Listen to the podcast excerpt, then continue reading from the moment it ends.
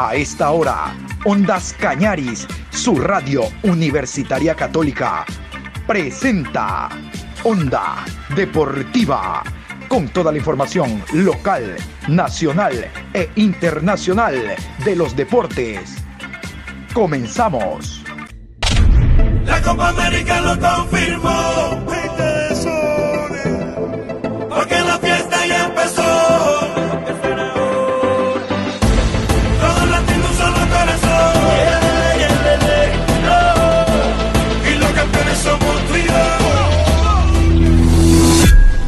Hola, ¿qué tal? ¿Cómo les va? Buenas tardes. Aquí estamos en la programación Onda Deportiva a través de Ondas Cañar y su radio universitaria católica. Hoy, como ustedes ven, no hay no hay Copa América, lo sienten, ya están definidos los grupos. En la mañana algo les contamos, hoy vamos a ratificar el hecho de que en el grupo B están clasificados Brasil, en ese orden, ¿ah? Brasil, Perú, Colombia y Ecuador, out, Venezuela. En el grupo A están clasificados Argentina, Paraguay, Chile y Uruguay.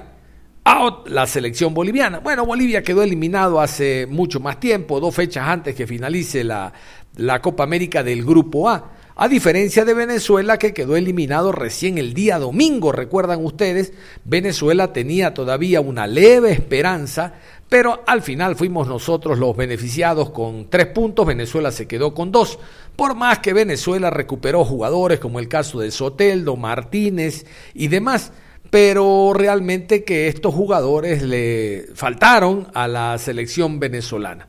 Nosotros vamos a presentarles a continuación una nota que hicimos esta mañana eh, con un amigo periodista venezolano que habitualmente colabora en esta programación. ¿Qué tal si le escuchamos? Muy bien, el contacto a esta hora de la tarde es con la República Bolivariana de Venezuela, con el periodista Javier Escalante. Mi querido Javier, Queremos conocer cuál es el pensamiento de la prensa deportiva venezolana en torno a la eliminación de la Vinotinto de la Copa América. Estaba dentro de lo esperado. Eh, ustedes tenían alguna expectativa de llegar a la siguiente fase. En general, usted nos cuenta. Buenas tardes. Mi querido John, saludo para ti, para todos los oyentes. Un abrazo muy especial de Javier Escalante. Efectivamente, bueno, acá hay diversidad de comentarios de todo tipo Luego de la eliminación de la selección nacional, lógicamente, siempre y cada vez que se pierde o queda eliminado, siempre hay comentarios de todo tipo. Eh, ¿Qué sucede? Ya en frío, ya uno empieza a observar, a hacer un balance de lo que hizo la selección nacional y de punto de entrada, de inicio, lógico que hay que tomar en cuenta la situación que tuvo que pasar la selección nacional en el tema de salud. Ya ustedes conocen el tema de la, del COVID-19, de la pandemia que afectó notablemente a la selección nacional al punto de que tuvo que llamar 16 jugadores nuevos para formar la, la lista eh, flexible que dio la Comebol para estar en los partidos en el inicio de la Copa América ante Brasil. De ahí en adelante, eh, luego de perder ante Brasil, eh, el empate ante Colombia y luego seguidamente el empate ante la selección ecuatoriana.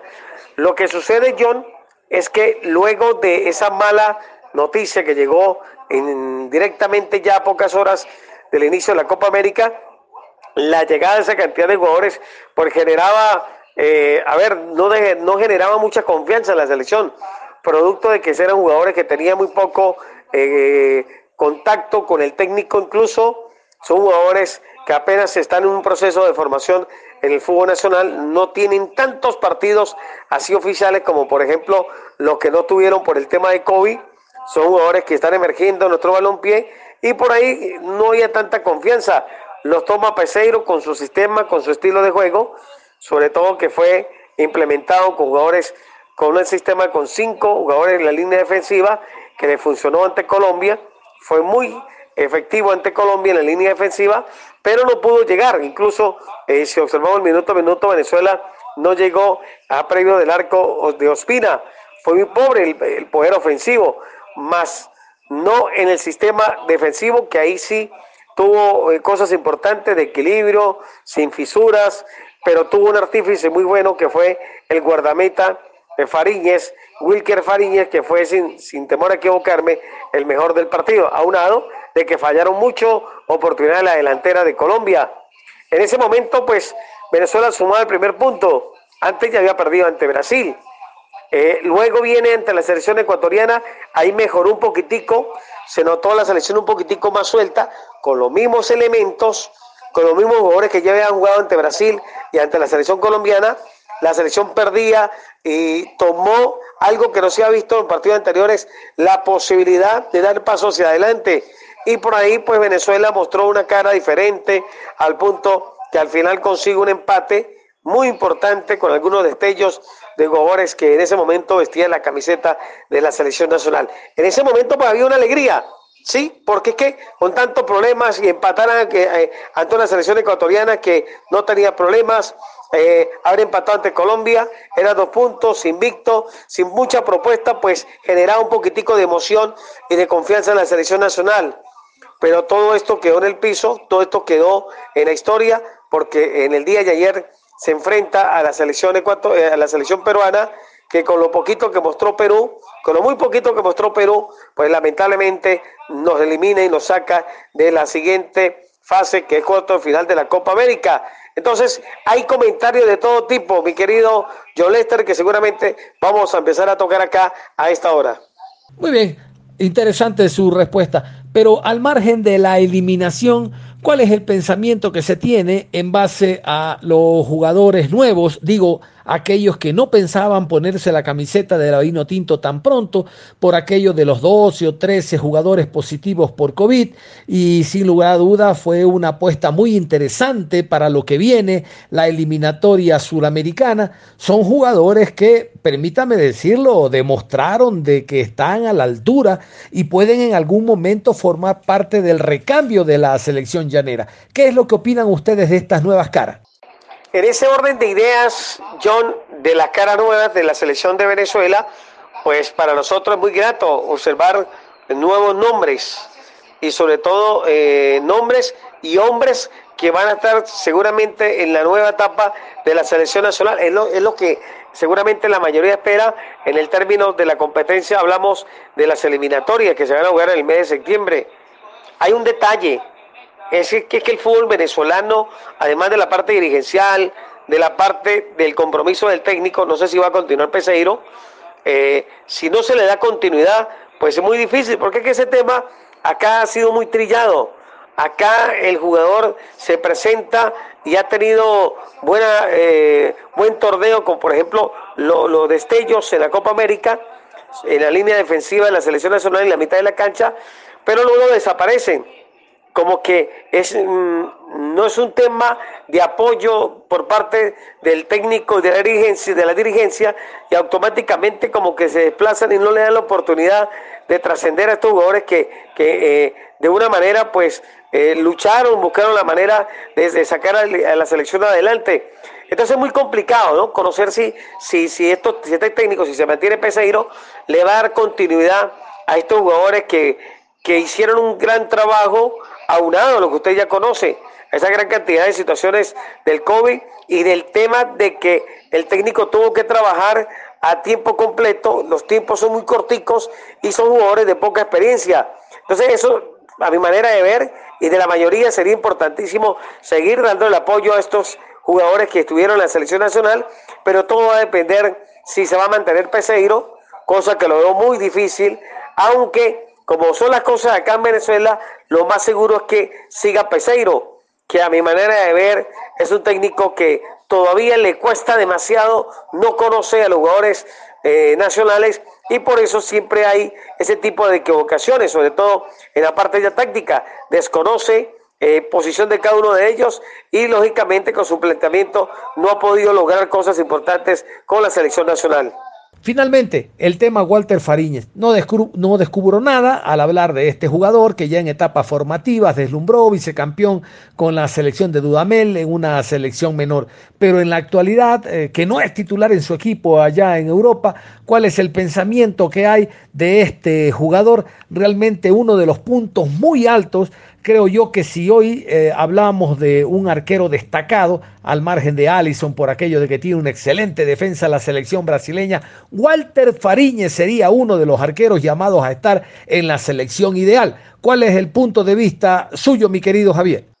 Sí, mi querido John, si hablamos de individualidades, sin discusión, el tema de Wilker Fariñez es de significar, es de escribir en lo alto, ¿no? Es de, de enmarcar por su excelente actuación este joven guardameta venezolano que hoy por hoy hace vida en el Lens de Francia. Eh, el detalle pasa, y usted lo dice muy clarito, es que no ha tenido continuidad en su equipo en la Liga 1 de Francia. Entonces es complicado ese tema. Más allá de esa situación en el cual notablemente el éxito de un guardameta en la continuidad, por aquello de su desempeño, de liderazgo, los reflejos que se necesitan tener, eh, propiamente lo da la continuidad y Wilker Fariñez no lo tiene en la Liga de Francia, pero con la selección nacional fue artífice en aquellos partidos, sobre todo ante Colombia, donde fue eh, eh, sin discusión el mejor del, del partido, el mejor de la selección nacional, que evitó que le marcaran eh, tres goles claros que tenía la selección colombiana para poder definir. Ahí estuvo inmenso Wilker Fariñez. ¿Qué sucede? seguramente el conjunto del Lens eh, va a tener la posibilidad, o va a ser así mejor para el jugador, de cambiar de aires. Es muy posible, incluso se pudo conocer en el día de hoy que hay propuestas de varios equipos que están interesados en tener los servicios del guardameta venezolano. Ojalá que cambie de equipo, ojalá que tenga algo elemental que se llama continuidad, porque con continuidad yo creo que vamos a tener más posibilidad de observar a un guardameta considerado uno de los mejores jóvenes guardametas del fútbol sudamericano. Perfecto, nada más. Muchísimas gracias y estamos a la orden en cualquier momento para este intercambio de información, de opinión. Un abrazo, lo dejo en la parte final. Siempre ha sido para mí un agrado tener aliado a John Lester Hidromo, eh, por supuesto eh, conectado con el ámbito local, nacional e internacional del mundo del balompié y los más beneficiados son los oyentes que están prestos, ávidos de las mejores noticias, y cada quien a su estilo. Y por supuesto nosotros eh, atentos a lo que va a suceder cuarto de final, deseándole lo mejor del mundo a la selección ecuatoriana en este camino de cuarto de final de la Copa eh, América. Así que eh, estaremos muy, muy atentos. Mi querido John Lester, un abrazo para ti, para tu bella familia y por acá siempre a disposición de todo lo que tiene que ver con el deporte del balompié. Un abrazo para ti y para todos los oyentes. Onda Deportiva. Onda Deportiva no descuida la preparación de los equipos de la Liga Pro Betcris. No los despreocupa, no descuida. Aquí les hemos contado las incorporaciones del equipo de Sociedad Deportiva Aucas, Verón y Fontanini. Les hemos contado las incorporaciones del Deportivo Cuenca desde el director técnico, ¿verdad? Eh, eh, hemos pasado por Cristian Penilla, hablamos de eh, Francisco Mera, hemos hablado también de Muriel Orlando. Bueno, Guillermo Sanguinetti, el técnico. Bueno, también les hemos contado lo de técnico universitario. Bueno, ahí son muchos jugadores, lo que Cheche Hernández eh, renovó para esta segunda etapa, Epson Rodríguez y en general una serie de jugadores extranjeros. Y así por el estilo vamos contándoles cómo se están preparando los clubes para el reinicio del campeonato. Ya saben ustedes que se va a reiniciar con las fechas que aún restan en este orden Independiente Católica, porque ellos fueron primeros los que eh, aplazaron eh, este partido por la participación de Independiente del Valle en Copa Libertadores, y después el clásico del astillero por participación de Barcelona en Copa Libertadores. Y luego vendrá la fecha 15 para eh, culminar la primera fase. Recuerden ustedes que el libro de pases se abre de el 10 de julio al, 20, al 16 de agosto. Del 10 de julio al 16 de agosto se abre el libro de pases. Eso está plenamente confirmado y ratificado por parte de la Liga Pro. Bueno, en este momento les vamos a presentar nuevos refuerzos, nuevas incorporaciones. El conjunto del Macará, el cuadro celeste. Macareño, ¿hasta cuándo? Dicen los ambateños, hasta que el cielo deje de ser celeste. Ese es el grito que se ha escuchado tradicionalmente en el Estadio Bellavista de la ciudad de Ambato. El presidente Miller Salazar va a continuación a presentar tres nuevos refuerzos. Bueno, el primero, Brian Rodríguez, ya lo conocen ustedes, jugador que pasó por el Macará, salió del conjunto del MLE, actuó en algunos equipos en este país con altas y bajas. El otro es un delantero paraguayo, un delantero paraguayo que viene del Olimpia, de apellido Ortega. Ortega, sí señor. Y el otro, Jorge Ortega. Y el otro es un jugador uruguayo, este es Fabricio Fernández. Jugador uruguayo, viene de Progreso. Vamos a continuación con la presentación que les hace Miller Salazar como presidente del Centro Deportivo, del Club Deportivo Macará de Ambato. Gracias. A nombre del Club Macará, a nombre de la Comisión de Fútbol del club, tengo el agrado de presentar a los nuevos refuerzos para la segunda parte del torneo nacional organizado por la Liga Pro. Por la participación de nuestra selección nacional en la Copa América, como es de dominio público, se suspendió el torneo. Aún queda una fecha por jugar, la fecha número 15. En el caso de Macará, eh, un partido que tenemos que realizarlo en la ciudad de Guayaquil frente a Barcelona.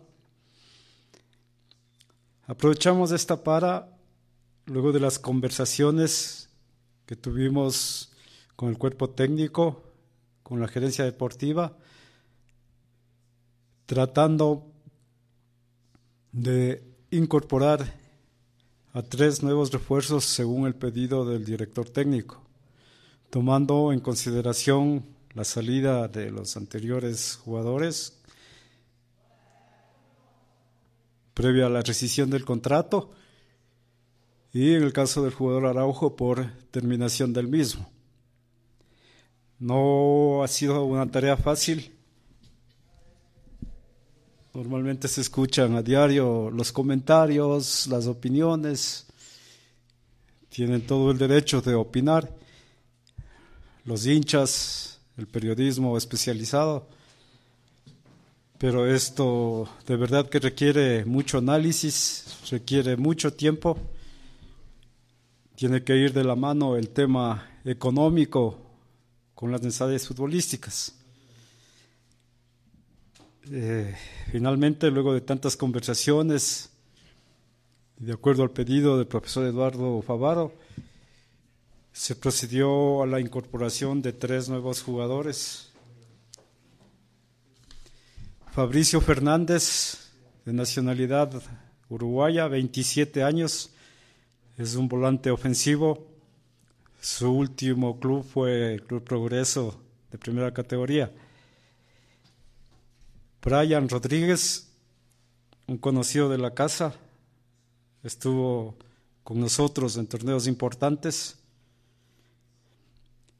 Ecuatoriano, 31 años. La primera etapa del torneo que está por finalizar lo hizo en el Club Olmedo de Riobamba, donde todos, hinchas, dirigentes, periodistas, fuimos testigos de su accionar muy positivo dentro de la cancha. Y Jorge Ortega, paraguayo, 30 años, delantero, un jugador con una gran trayectoria. En el Olimpia de Paraguay fue tres veces campeón, participó en Copa Libertadores y luego en Sportivo Luqueño. Esperamos, todos los que hacemos Macará, su cuerpo técnico, su dirigencia, que los jugadores mencionados todo de sí en la segunda parte del torneo que nos ayuden a conseguir los objetivos que se ha planificado para el 2021. Esto es una quinta participación internacional consecutiva. Gracias. Y luego vamos con las preguntas de la prensa eh, para cada uno de los jugadores. Las inquietudes obviamente son dispares. En el caso de Brian Rodríguez, ratificar lo que ha hecho en el fútbol ecuatoriano, su vuelta a casa. Le dicen el sicario del gol a Ortega, el paraguayo. Bueno, vamos a ver si con sus disparos anota y anota goles gatillea en el área como tiene que hacer un forward y lo propio del jugador Fernández, este volante ofensivo. Aquí las inquietudes de la prensa. Brian, sin duda alguna, el regreso a Macará, pese a que ya se venía especulando, ¿no? Su posible fichaje con el equipo ídolo de Ambato. Pero ¿con qué se va a encontrar en este plantel? Muchas cosas han cambiado, es verdad. Cuando usted estuvo, después ahora en su nuevo regreso a la carpa de Ambato. ¿Con qué se va a encontrar y cuál va a ser el proyecto que usted se ha planteado dentro de nuevamente la camiseta celeste, Brian? Bueno, primero, cordial saludo a todos los que nos están viendo y contento, contento de volver a casa la verdad que para mí es un privilegio y un honor. Eh, hace nueve años que, que, estuve acá y ha cambiado mucho, ¿no? Los he seguido por todas las redes sociales y, y es un placer formar parte de esta institución que estos últimos años ha, ha conseguido cosas imp importantes como torneos internacionales, ¿no? Eso es lo que uno viene acá a sumar dentro y fuera de la cancha y pues darle lo mejor para, para el club que, que es lo que se merece, ¿no? Sí, para el, el sicario del gol, conversábamos ya con, eh, con Coqui Salazar y él nos mencionaba, se viene un sicario para el equipo de Ambato. Y vaya qué membrete, ¿no? Para, para Jorge, porque si bien le hace falta al equipo celeste muchos goles en la parte de adelante, se viene con, ese, con esa mochila, con ese peso quizá para hacer olvidar a otros delanteros o que los goles aparezcan para el equipo de Macará. Y la verdad que muy contento de, estar en un equipo muy bueno como el Macará, me hablaron mucho de él, eh, me encontré con un grupo muy bueno, eh, tanto, en, tanto en lo humano como en lo futbolístico, así que nada más depende de mí hacer un, un, unos buenos entrenamientos y poder adaptarme lo más rápido posible para poder ayudar al equipo y poder estar peleando arriba. Fabricio, en el tema de acoplamiento en la altura, si bien viene de Uruguay, ¿cuánto tiempo le, tomará a ustedes ponerse a punto ya para ser un elemento titular en el medio campo celeste? Y da, dar gracias a, la gente que nos está mirando, a la oportunidad que, también nos brinda el club en este momento. Y como todos sabemos, acá estamos, entrenando con, unos metros de altura que, sí nos lo sentimos cuando venimos, pero bueno, ojalá que la adaptación y acoplarse sea lo más rápido posible que no sea, sea leve y bueno, podamos estar a la altura del, del desafío que tenemos cuanto antes. Esperemos estar para, para el comienzo o para mismo la, la, última fecha de la primera etapa listos y bueno, después dependerá de, del entrenador eh, a la hora de decidir para, para quién juega y quién no. Jorge, para usted la pregunta. Las experiencias en los últimos años de Macará, creo que en ustedes ha valido la pena ahora analizar profundamente. Cuando Macará contrató jugadores extranjeros de otros equipos del Ecuador, fracasaron. Cuando Macará contrató jugadores extranjeros nuevos en esta plaza, triunfaron. Es por eso que se decidieron hoy a traer nuevos jugadores, caso Ortega y caso el gran FF que llegan a Macará, que cuando llegan extranjeros nuevos, esos son los que triunfan en Macará. Jorge, buenas tardes. Sí, efectivamente, hay muchos años de trayectoria, de experiencia como dirigente de Macará, como dirigente nacional, y todos los días se aprende. Así es, hicimos ese tipo de, análisis y por eso nos demoramos un poco ya sobre el final íbamos sintiendo la, la, la, presión de la gente que está a cargo de esto, el periodismo especializado, de la misma hinchada, pero lo fuimos analizando eh, detenidamente. Y una vez que estuvimos seguros, dimos el, el ok final. Así que creemos, eh, he conversado con los jugadores, hemos analizado la trayectoria, los videos y creemos que eh, hemos acertado y ya es cuestión de ellos que lo demuestren dentro del campo de juego. Fabricio, bienvenido a Ambato, bienvenido a Macará. Creo que ya la hinchada se ilusiona por ver eh, la calidad de jugador que ficha Macará, por ver tu eh, rendimiento en progreso y también por el hecho de los grandes comentarios que han dado hinchas de progreso, incluso periodistas de allá. ¿en qué posición te vas a sentir más cómodo prefieres estar dentro del campo de juego? Sabemos eh, la calidad de jugador que eres, pero igual, de igual forma, ¿en qué posición eh, del campo te gustaría tener más libertad para poder brindarle también todo tu, fútbol a Macará? vengo de hacer un buen año y bueno, la gente y, los que están, han estado relacionados cerca de mí en, ahí en Uruguay lo, lo han sabido valorar y, bueno, así yo también. Eh, creo que este desafío es, es, muy importante por lo que por lo que está haciendo el club en estos últimos años, por cómo se ha propuesto para, para esta segunda etapa. Así que yo tratar, trataré de hacer lo mejor que pueda. Últimamente lo vengo haciendo de media punta, eh, bien cerca del, del, centro delantero, que es donde me vengo sintiendo cómodo. Y, bueno, eso ha tenido, ha tenido buenos resultados y es lo que me ha traído también acá. Pero como dije antes, eh, esto no depende de mí, depende también de, del equipo, del funcionamiento colectivo, del entrenador. Así que eh, yo estoy dispuesto a, a donde él me ponga. Así que por ese lado eh, voy a, dar lo mejor y, sí, eh, de, media punta cerca del centro delantero creo que, que es mi posición ideal. Para Jorge Ortega, mi estimado Jorge, obviamente una vez que hemos conocido eh, el llegar de ustedes, el arribo de ustedes a Macará, hemos mirado muchos videos, hemos conversado incluso con colegas de, prensa de otros países y cosas por el estilo, pero sí nos sorprende un poquito que este arranque del año te hayas quedado sin equipo y que vengas un poquito parado. Cuéntanos un poquito qué pasó, te estuviste moviendo, te estuviste entrenando, por favor. Muchas gracias, buenas tardes.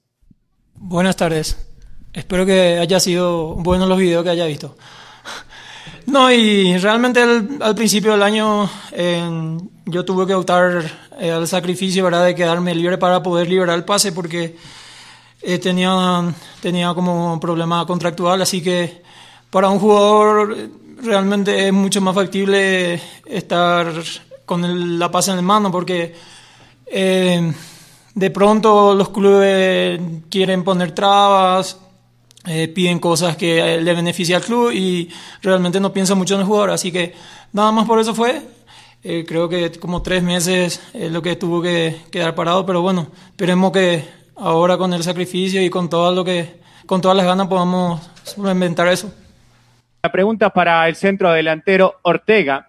En estadísticas entre el año 2018 y el año 2019 en el Olimpia marcó 23 goles y después de eso, entre los 2019 y el 2020 hasta este año, no se ha visto una buena producción. ¿Nos puede escribir y nos puede contar qué pasó en su carrera para que exista ese cambio de producción de goles y después en los siguientes años ya no aparecer de la misma manera? Esa es la pregunta para eh, Ortega y la pregunta para Brian Rodríguez, si nos puede contestar qué decir a esa gente que tal vez muestre un ambiente hostil con su contratación hacia Macará, como que la gente no cree en la capacidad de Brian Rodríguez. ¿Qué decir eso? Buenas tardes.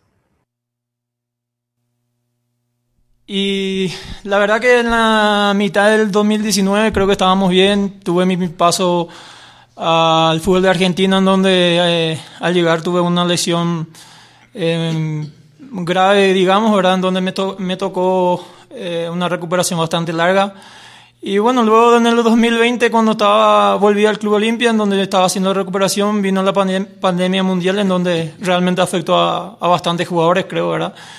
Y bueno, en este principio del año, como recién comenté, por problemas contractuales, para poder quedar libre y tener el pase en mano, ¿verdad?